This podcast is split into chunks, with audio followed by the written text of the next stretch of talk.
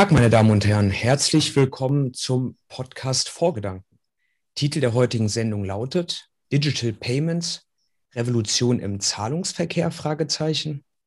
Mein Gast und Gesprächspartner ist kein geringerer als Tobias Mehrfeld, ETF Investment Strategist bei Legal und General Investment Management und mir jetzt live aus London zugeschaltet. Wir kennen uns, wir duzen uns. Guten Tag, Tobias.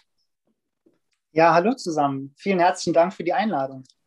Ja, gerne, Tobias. Als ich von deinem Themenvorschlag erfahren habe, den digitalen Zahlungsverkehr in einer Podcast-Folge zu behandeln und auch abzudecken, wurde ich natürlich direkt hellhörig. Auf den ersten Blick scheint ja das Thema des digitalen Zahlungsverkehrs ein sehr neues und unbekanntes Feld abzudecken. Doch Smartphones, die, ich sag mal, Digitalisierung von Geschäftsprozessen, bargeldloses Bezahlen, Online-Bezahldienste wie PayPal, das sind ja eher Trends, die um die Jahrtausendwende begonnen haben, begonnen haben, ihren Lauf zu nehmen.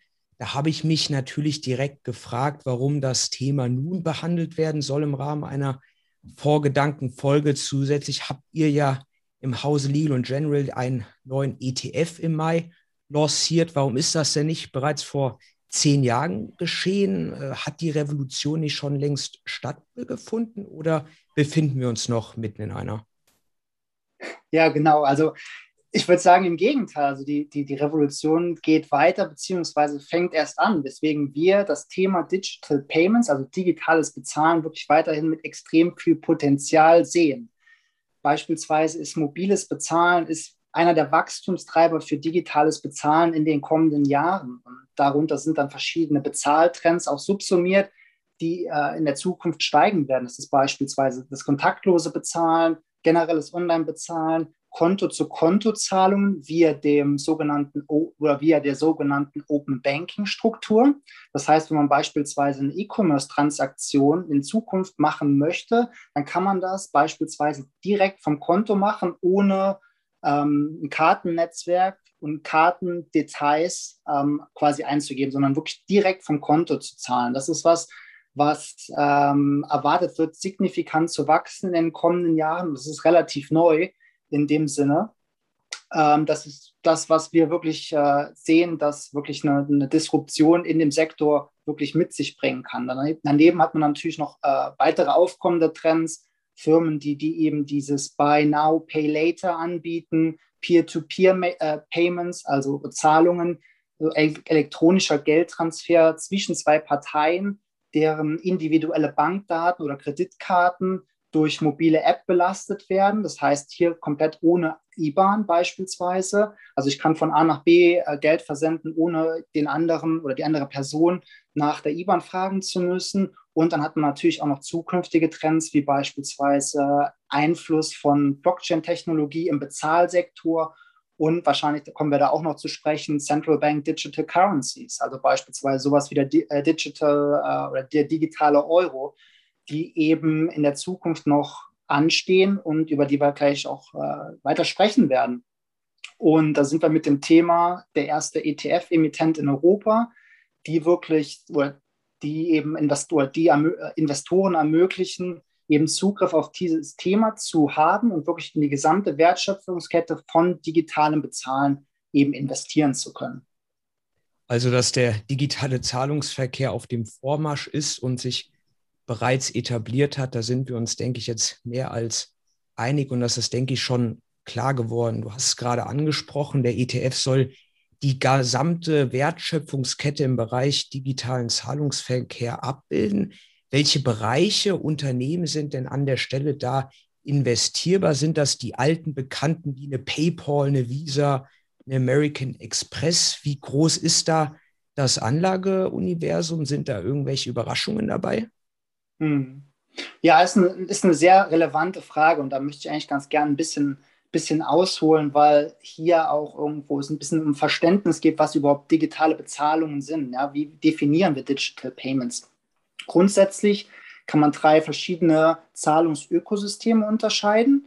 Wir haben zum einen das Barzahlungsökosystem, das eher traditionellere Kartenzahlungsökosystem, wo dann beispielsweise auch, wie du jetzt schon eben gesagt hast, eine Visa und Mastercard äh, drunter subsumiert sind. Und hier vielleicht auch was, was, äh, was interessant ist, dass beispielsweise, wenn man jetzt über ein Digital Wallet, also beispielsweise über Apple Pay oder Google Pay zahlt, dann ist grundsätzlich da auch eine Karte hinterlegt. Das heißt, selbst wenn ich jetzt beispielsweise mit meinem Mobilgerät irgendwo hingehe und einfach nur mit dem Mobilgerät zahle, sprich die Karte ist nicht physisch präsent, aber über mein Digital Wallet zahle, dann ist ja trotzdem eine Kartenzahlung, weil die Karte ist in diesem Digital Wallet hinterlegt. Also dieses traditionelle Kartenzahlungssegment ist natürlich, gehört zum Digital Payments oder digi zum digitalen Bezahlen ganz klar hinzu. Deswegen sind solche Player natürlich auch im ETF vertreten. Aber und auch als Ergänzung eben, das ist das, was ich eben schon angedeutet habe, diese Konto-zu-Konto-Zahlung, also dieses kartenlose Open Banking-System direkt vom Konto, ohne Kartennetzwerk als Intermediär.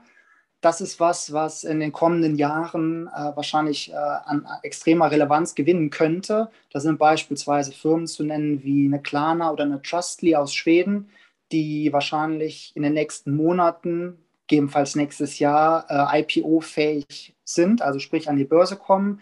Und hier ist der entscheidende Vorteil für Händler, dass eben durch diesen, da, dadurch, dass man dieses Kartennetzwerk umgeht, eben geringere Kosten für Händler äh, entstehen. Deswegen ist das was, äh, etwas, was äh, in der Zukunft durchaus von Relevanz sein kann. Ähm, und diese, diese zwei Segmente, Kartenzahlungen und kartenloses Open Banking, ist die Definition von Digital Payments. Und alle diese Player, die innerhalb diesem Ökosystem operieren, bilden quasi die Grundlage des investierbaren äh, Universums, sagen wir. Und wenn man sich die Wertschöpfungskette genauer anschaut, also was sind eigentlich die Firmen, die in diesem digitalen Bezahlungsökosystem, ähm, sage ich jetzt mal, die führenden sind oder wie sehen die einzelnen Rollen aus, dann kann man das sehr, sehr trennscharf und gut unterscheiden. Das sind beispielsweise Firmen, die A, die Karten herausgeben. Das können Händlerbanken sein, die beispielsweise eben an jeder Transaktion vom Händler eben mitverdienen, weil sie die Infrastruktur für den Händler stellen. Zahlungsgateways, das sind beispielsweise Firmen, die, wenn sie jetzt eine E-Commerce-Transaktion tätigen, dann poppt meistens immer so ein Bezahlfenster auf, wo man beispielsweise die Kreditkartendetails eingeben muss. Und das ist, äh, das machen Zahlungs, sogenannte Zahlungsgateways die verschlüsseln die Daten dann und leiten die an die Zahlungsabwickler bzw. Zahlungsprozessoren weiter. Die sind dann wirklich für, die, ähm, für das sichere Routing durch das Netzwerk verantwortlich. Man hat verschiedene Technologieanbieter. Das können beispielsweise Firmen sein, die Sicherheitstechnologien für digitales Bezahlen ähm, anbieten, Kartennetzwerke, Digital Wallet Provider, diese Buy Now, Pay Later Firmen. Und man hat eben ähm, auch Firmen, die eben in diesem kartenlosen Bezahlen-Segment aktiv sind. Also das ist, das kann man sehr, sehr trennscharf und gut aufschlüsseln. Und ähm, grundsätzlich sind da aktuell bei uns im Index-Universum so ein bisschen mehr als 150 Aktien. Wir haben aber, vielleicht kommen wir auch später noch ähm, ähm, drauf zu sprechen, wenn wir ein bisschen über den ETF noch ein bisschen sprechen, wie unser Investmentprozess generell aussieht, dass wir ungefähr so 80 äh, Firmen als IPO-fähig ansehen, Sprich, das, das, äh, das aktuelle ähm, Pool von, von Unternehmen äh, sehen wir durchaus weiter wachsend in der Zukunft. Visa, Mastercard, alles Zahlungsdienstleister, von denen jeder von uns eine Zahlungskarte besitzt. Ich benutze persönlich auch PayPal zum Beispiel täglich. Du bist gerade auch auf das kontaktlose Bezahlen eingegangen. Äh, wie sieht denn es bei dir heute aus, Tobias? Hast du am heutigen Tag Bargeld in deiner Brieftasche? Ja, ist eine, ist eine sehr gute Frage. Ich muss ehrlich gestehen, seitdem ich äh, nach London gezogen bin vor zwei Tagen, ist mein Bargeld, die Benutzung von Bargeld extrem runtergegangen. Also ich glaube, ich kann das gefühlt an zwei Händen abzählen, äh, dass ich hier Bargeld benutzt habe. Also es ist wirklich ganz, ganz selten. Man kann alles äh, alles mit Karte zahlen, alles mit Mobil, Smartphone und so weiter. Also wenn Sie einen Trip nach London planen, dann braucht man vorher kein, äh, kein Geld in Pounds äh, physisch, äh, also auf Bargeld umzuwechseln. Das, man, man kommt hier über die Runden, alles mit der Karte zu zahlen oder mit dem Smartphone zu zahlen. Ich habe beispielsweise hier, ist eigentlich ganz lustig, bei mir um die Ecke gibt es so einen Bagel-Shop. Ähm, der ist sehr, sehr bekannt und der ist auch sehr, sehr traditionell. Und da gehe ich ab und an mal hin, weil die haben ganz guten Käsekuchen. Und da konnte man, weil der Laden auch super traditionell ist, bis vor kurzem immer nur Cash. Aber selbst die, ich war jetzt mal vor drei Wochen noch mal da, haben jetzt sogar ähm, angeboten, das mit Karte zu zahlen. Also wirklich hier in, in London, man braucht es nicht mehr. Das ja. ist so das Credo, man braucht es einfach nicht. Ja, Deutschland ist das äh, Bargeldland. Bargeld ist die gedruckte und geprägte Freiheit. So hat sich Herr Lindner am Sonntag in der ARD zum Thema Bargeldobergrenze geäußert. Mhm. 44 Prozent aller Zahlungen hierzulande werden mit Schein oder Münzen getätigt. Zum Vergleich in, den, äh, in Schweden oder in den Niederlanden sind es, glaube ich, knapp 10 Prozent. Woran mhm. liegt das? Äh, was können wir denn vielleicht noch von anderen Ländern lernen? Mhm. Also ich denke mal, dass man in Deutschland gewiss, so eine gewisse Skepsis gegenüber dem, ich nenne es jetzt mal Stichwort gläserner Kunde hat. Äh, gegebenenfalls auch eine Mentalität, dass man vielleicht nicht offen für Neues ist.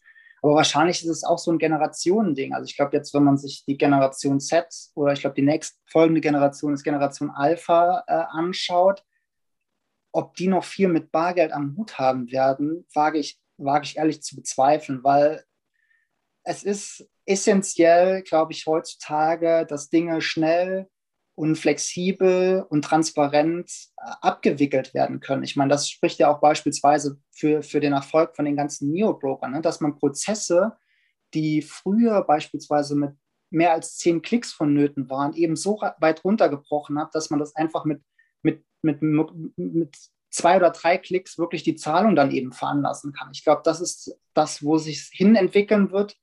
Und ich merke es auch teilweise selber, wenn ich hier beispielsweise noch einkaufen gehe und natürlich gibt es ja auch Leute, die mit, mit, äh, mit, mit Bargeld zahlen, dass ich einfach teilweise dann, wenn das länger dauert, sorry an alle Barzahler, aber ich merke dann einfach teilweise auch, okay, ich werde ein bisschen ungeduldig. Das ist einfach, das geht einfach über die Karte beziehungsweise über übers Mobilfunk äh, oder übers Handy einfach wesentlich schneller. Und ich meine, das wird die Adaption von digitalen Bezahlungen eben weiter vorantreiben. Ich glaube generell, es ist eine Mentalitätsfrage wahrscheinlich. Ähm, ich weiß nicht, ob wir uns als, als, äh, als Deutsche da irgendwie einfach offener positionieren für müssen. Aber aus meiner Sicht ist das was, was äh, zwangsläufig rüberschwappen wird zu Deutschland. Ja. Allein, allein schon generationenbedingt. Was denkst du, welcher, welches Interesse könnte der, der Staat an einer bargeldlosen Gesellschaft haben? Welche mhm. Vorteile erhofft er sich dadurch? Und welche Nachteile ergeben sich dadurch auch für den Bürger? Mhm. Ja, also ich denke mal, es ist eine, ist eine politische Frage. Ich glaube, es kann natürlich hilfreich sein, alles digital zu haben, um gegen äh, Dinge wie Geldwäsche oder Steuerhinterziehung ähm, vorzugehen. Allerdings haben es auch Länder wie beispielsweise hier jetzt oder hier Bereiche wie UK oder Schweden oder Asien äh, schon vorgemacht. Das ist klar, es ist vielleicht irgendwo ein bisschen auch äh, vom Staat getrieben, aber es ist auch die Bevölkerung, die es natürlich dann letzten Endes irgendwo auch ein bisschen umsetzen muss. Und ich kann es nur aus Erfahrung sagen, für mich ist es einfach äh, ja, einfacher und schneller und ich will einfach diese Flexibilität haben. Mhm. Ich denke, Punkte, ganz essentielle Punkte, über die debattiert werden muss, mit Sicherheit ist natürlich Datensicherheit klar auch als weiterer Punkt eine gewisse fehlende Anonymität. Das äh, kann man nicht absprechen. Was, wie gehen wir beispielsweise mit negativen Zinsen um? Ich denke, das ist auch was wie, äh, wenn alles digital ist, sind wir dann, ist dann, besteht dann die Möglichkeit, uns einfach negative Zinsen reinzudrücken und so weiter und so fort. Und natürlich auch, was man auch vielleicht bedenken soll, ist gegebenenfalls, wenn alles digital läuft, wenn alles, wenn alle Daten von, von jemandem erfasst werden können, können dann beispielsweise Händler hingehen und unterschiedliche Preismodelle für Kunden strukturieren. Das heißt be beispielsweise, dass finanzstärkere Kunden einen höheren Preis online angezeigt bekommen und so weiter und so fort. Also das sind auf jeden Fall Punkte, über die meines Erachtens nach diskutiert und debattiert werden müssen. Du hast es gerade angesprochen, Datenschutz. Man muss auch immer beide Seiten einer Medaille betrachten, beleuchten. Bargeld auf dem Rückzug, klar, die digitaler Zahlungsverkehr weltweit auf dem Vormarsch. Wächst denn die Sicherheit im digitalen Zahlungsverkehr ähnlich stark, also parallel mit dem Fortschritt, wenn man jetzt zum Beispiel einfach mal das Stichwort Cybersecurity in den Raum wirft? Absolut. Also Sicherheit ist essentiell für Online-Händler. Ich glaube, ansonsten kann man äh, den, den Laden relativ äh, schnell dicht machen. Und da gibt es halt verschiedene Sicherheitsstandards, ne, die dann Onlinehandel eben erfüllen muss. Beispielsweise Stichwort SSL-Protokoll, das ist beispielsweise äh, ein Programm, das eben hilft, Informationen, die über die Webseite reinkommen, äh, reinkommen zu verschlüsseln.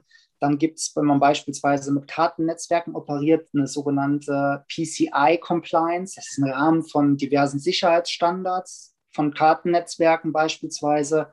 Es gibt eine, das wird mehr kommen, eine Tokenisierung. Ja? Das heißt, eine Technologie, die hilft, Personen zu identifizieren, dass man beispielsweise über äh, eine App dann einen Token generieren muss. Das kann dann irgendeine zufällige Zahlenfolge sein, die dann aber dem System sagt, okay, das ist wirklich Person XY ähm, und wir können die Transaktion machen. Und generell sehen wir das wirklich als extrem spannender Markt. Wir haben ja auch einen eigenen Cyber Security ETF. Äh, sorry, wenn ich da jetzt ein bisschen aushole, aber was man da auch gesehen hat, ist, dass die Fundamentaldaten von dem Portfolio, Gewinn je Aktie, EBITDA, frei verfügbarer Cashflow, auch Buchwert vom Portfolio wirklich über die letzten Jahre steigend sind. Ja? Äh, das heißt, das ist, zeigt einfach, dass, äh, dass dieses, dieses Universum Cybersecurity und äh, Sicherheitstechnologien im Zahlungsbereich extrem von Relevanz sind. Und wir erwarten, dass es auch weiter mit, mit zweistelligen Wachstumsraten in den kommenden Jahren wachsen wird. Ja, man spricht ja auch häufig von äh, Gewinner- und äh, Verliererunternehmen, Corona-Gewinner und Corona-Verlierer zum Beispiel, Visa, mhm. Mastercard oder ich sage jetzt auch immer PayPal, börsennotierte Unternehmen, die man, denke ich, als Gewinner dieser digitalen Entwicklung bezeichnen kann, auch sogenannte Cybersecurity-Unternehmen, wie ja. du sie gerade genannt hast. Wer sind denn deines Erachtens nach die Verlierer dieser ja, nachhaltigen Entwicklung? Sind es zum Beispiel Geschäftsbanken? Verliert mhm. irgendjemand an der Stelle? Wer, wer leidet denn unter dieser Entwicklung? Mhm.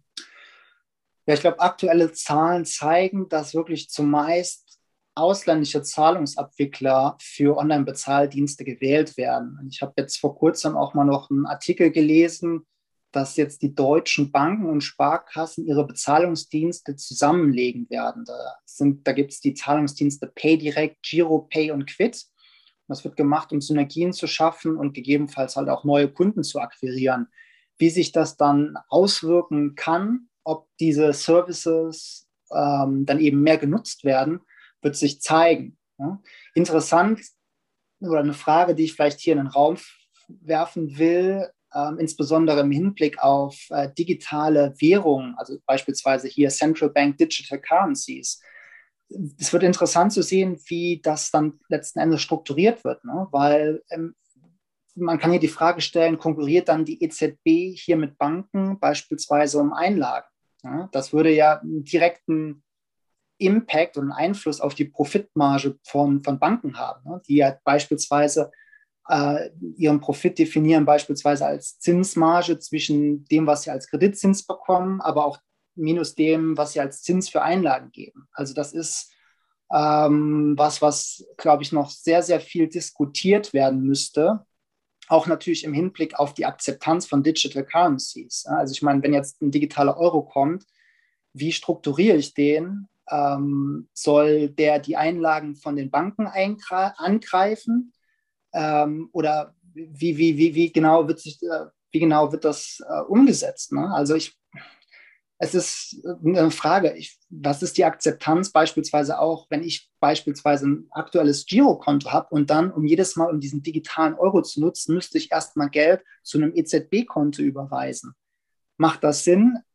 Eher weniger. Ja? Also das sind super viele Fragen, die darum äh, beantwortet werden, ähm, werden müssen. Und da kann man auf jeden Fall auf die, auf die Zukunft gespannt sein. Ganz klar, ein, ein, ein Trend, den du gerade angesprochen hast im Asset Management, sind digitale Währungen, sind Kryptowährungen. Der Bitcoin boomt, äh, erzielte dieses Jahr Höchstpreise. Er stand, glaube ich, bei knapp 60.000 Dollar im April. Die mhm. Einführung des digitalen Euros wird auch konkreter, habe ich letzte Woche gelesen. Die EZB startet eine zweijährige Probephase und auch die Bank of England und das äh, britische Finanzministerium haben auch eine Taskforce in diesem Jahr gegründet. Man merkt also, digitale Währungen werden immer mehr von der Finanzindustrie, aber auch von Privatanlegern akzeptiert und nachgefragt. Wie ja. wollt ihr denn äh, an der Stelle von diesen digitalen Währungen, Kryptowährungen profitieren? Ja. Ja, ist eine, äh, eine sehr relevante Frage. Vielleicht hier, um noch ein bisschen auszuholen und auch die Zuhörerschaft ein bisschen mitzunehmen. Wie sind digital, digitale Währungen äh, definiert oder wie lassen sie sich eingruppieren? Man hat die Kryptowährungen, Bitcoin, Ethereum. Man hat dann als zweites Segment sogenannte Stablecoins, die beispielsweise an Assets oder Währungen gelinkt sind. Und dann als dritten Punkt könnten eben diese Central Banks, Digital Currencies fungieren. Und alle sind tokenisiert und direkt transferierbar. Und der digitale Euro soll so strukturiert sein, dass es ein elektrisches Geld ist, herausgegeben von der EZB und der Bürger soll eben Zugriff darauf erhalten. Und das Ziel ganz klar hier, zumindest so kommuniziert von der EZB, ist, dass es Bargeld ergänzen soll, nicht ersetzen. Und wie du schon angesprochen hast, gibt es eine zweijährige Projektphase jetzt hier von der EZB, um die Struktur und das Design zu diskutieren und hier ganz klar in der, in der, in der Struktur oder was hier kommuniziert ist, dass es ähm, dieses digitale Geld muss drei Eigenschaften ähm, erfüllen. Ja, das ist beispielsweise, es muss datensicher sein, es muss kompatibel mit äh, Digital Wallets, Smartphones und so weiter und so fort sein, aber auch, und das kommt jetzt so ein bisschen auf deine Frage hin, ob wir davon profitieren wollen, es geht um die Integration von privaten Unternehmen, die in dem Prozess beteiligt sind. Beispielsweise hat die, die Bank of England hat ein Diskussionspapier letztes Jahr rausgebracht. Da gab es jetzt vor kurzem Feedback zu. Ähm, also die haben alles Feedback, was sie dazu bekommen haben, vom Markt aggregiert. Und das Feedback ist ganz klar zwei äh, Schlüsselnachrichten hier oder Schlüsseleigenschaften, die dieses Geld haben soll, ist, dass eine finanzielle Inklusion berücksichtigt werden muss. Ich glaube, da sprechen wir vielleicht gleich noch ein bisschen drüber, über ESG und Nachhaltigkeitsziele hier. Und dass eine Beteiligung von privaten Unternehmen nach wie vor ähm, essentiell sein wird. Ja, Im Grunde soll es so ungefähr aussehen. Die Bank of England hat vorgeschlagen, dass man beispielsweise eine Zahlungsplattform hat. Das ist bei der EZB, also man hat dann quasi bei der EZB eine Art Konto und dann über eine sogenannte API, also eine Programmierschnittstelle, können private und registrierte Unternehmen darauf zugreifen. Und diese privaten Unternehmen, die dann natürlich auch publik, ähm, äh, publicly listed sind, also an der Börse gelistet sein können, gestalten dann so eine Art Zahlungsinterface, auf dem dann digitale finanzielle Dienstleistungen angeboten werden. Der Konsument greift dann eben auf dieses Zahlungsinterface zu und hat somit dann auch eben äh, Zugang zu, dem, zu der Zahlungsplattform bei der EZB direkt. Und diese privaten Unternehmen, die dann eben in diesem Segment tätig sind, qualifizieren sich absolut für das zugrunde liegende Indexuniversum von unserem ETF und können dementsprechend dann auch im, im ETF repliziert sein. Du hast gerade äh, das Thema ESG, Nachhaltigkeit angesprochen. Äh, wir veranstalten auch dieses Jahr im September den Sustainability-Kongress und ich denke, mhm. dass nicht nur wir bei Drescher und Sie der Auffassung sind, dass Nachhaltigkeit eines der größten Trends im Asset Management äh, ist. Beleuchtet ihr auch mit dem ETF quasi das ESSIM-Akronym ESG, also kann auch, ich sag mal, die digitale Finanztechnologie und das digitale Bezahlen, die Armut äh, in der äh, Welt bekämpfen, beziehungsweise dazu führen, dass äh, digitales Bezahlen äh, zu einer besseren finanziellen Inklusion der dritten Welt führen kann? Ja, absolut. Ähm, kann es. Ähm, aus unserer Sicht knüpft es an mehrere Nachhaltigkeitsziele an, ne, wie beispielsweise Wachstum und Armutsbekämpfung. Wenn wir uns die Definition von finanzieller Inklusion anschauen, das bedeutet ja schneller, bequemer und kostengünstiger Zugriff auf Zahlungs- und Finanzdienstleistungen.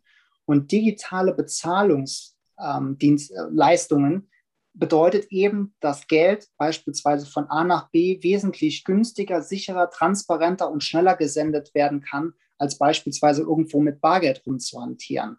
Und dann auch beispielsweise, wenn man jetzt hier das Nachhaltigkeitsziel Wachstum sich anschaut, wenn man sein, jetzt ein hypothetisches Beispiel, ich würde jetzt mein Gehalt als Bargeld bekommen.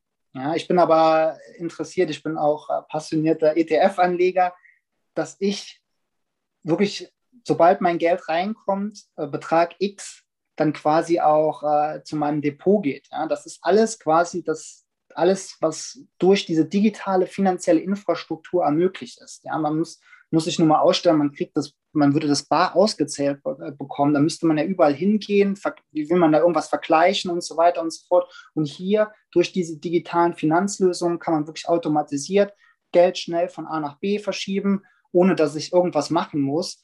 Ähm, und das hilft natürlich auch beim, beim, beim Vermögensaufbau. Und das ist nicht nur für mich, ähm, das spricht nicht nur für mich an, das spricht sonst alle Menschen an, die eben mit diesen digitalen finanziellen Dienstleistungen hantieren. Von daher ganz klar, knüpft an mehrere Nachhaltigkeitsziele an. Es gibt ja auch andere, einige gesamtwirtschaftliche Langfri Langfrist-Trends, Trends, die die Finanzindustrie, aber auch Wirtschaft, Nachhaltigkeit äh, verändert haben.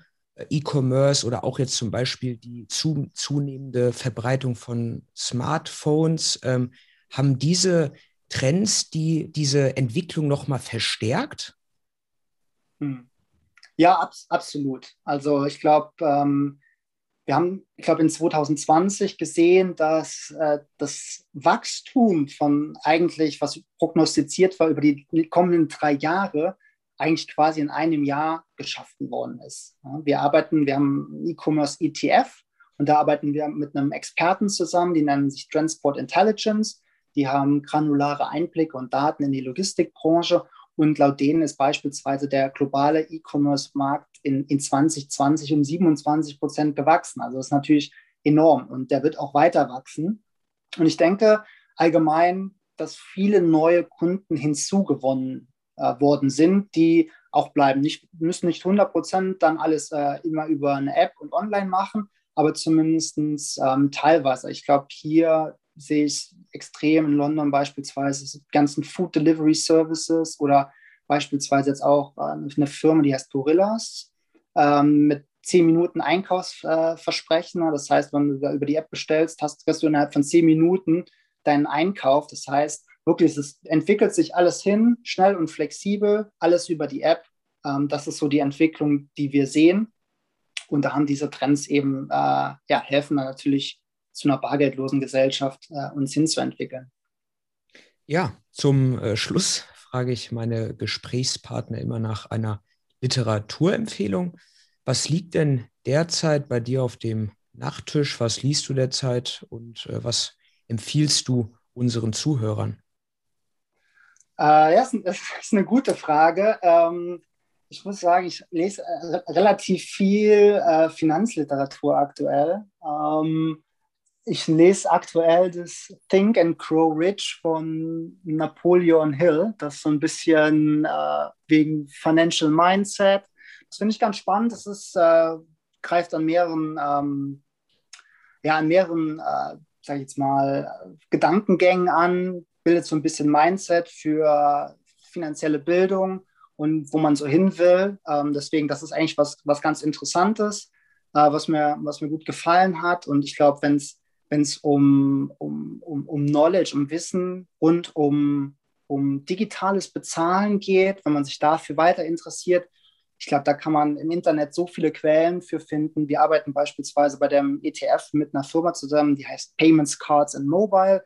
Die haben wirklich sehr, sehr interessante Artikel, wenn man sich über ähm, Digital Currencies ein bisschen belesen möchte. Glaube ich, ist man bei der EZB oder bei der Bank of England ganz, ganz gut ähm, ganz gut dran, aber auch äh, verschiedene normale Unternehmen wie, wie Barclays, KPMG, die wirklich super viele Reports zum Thema Payments äh, publizieren. Ja, vielen Dank für das äh, tolle Gespräch, Tobias. Es war mir eine große Ehre.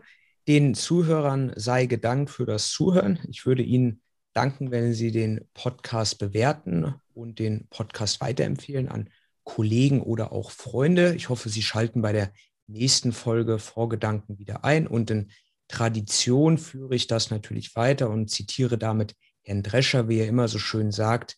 Hiermit verabschiede ich mich aus dem ABC Tower in Köln mit einem Kölschen Tschö.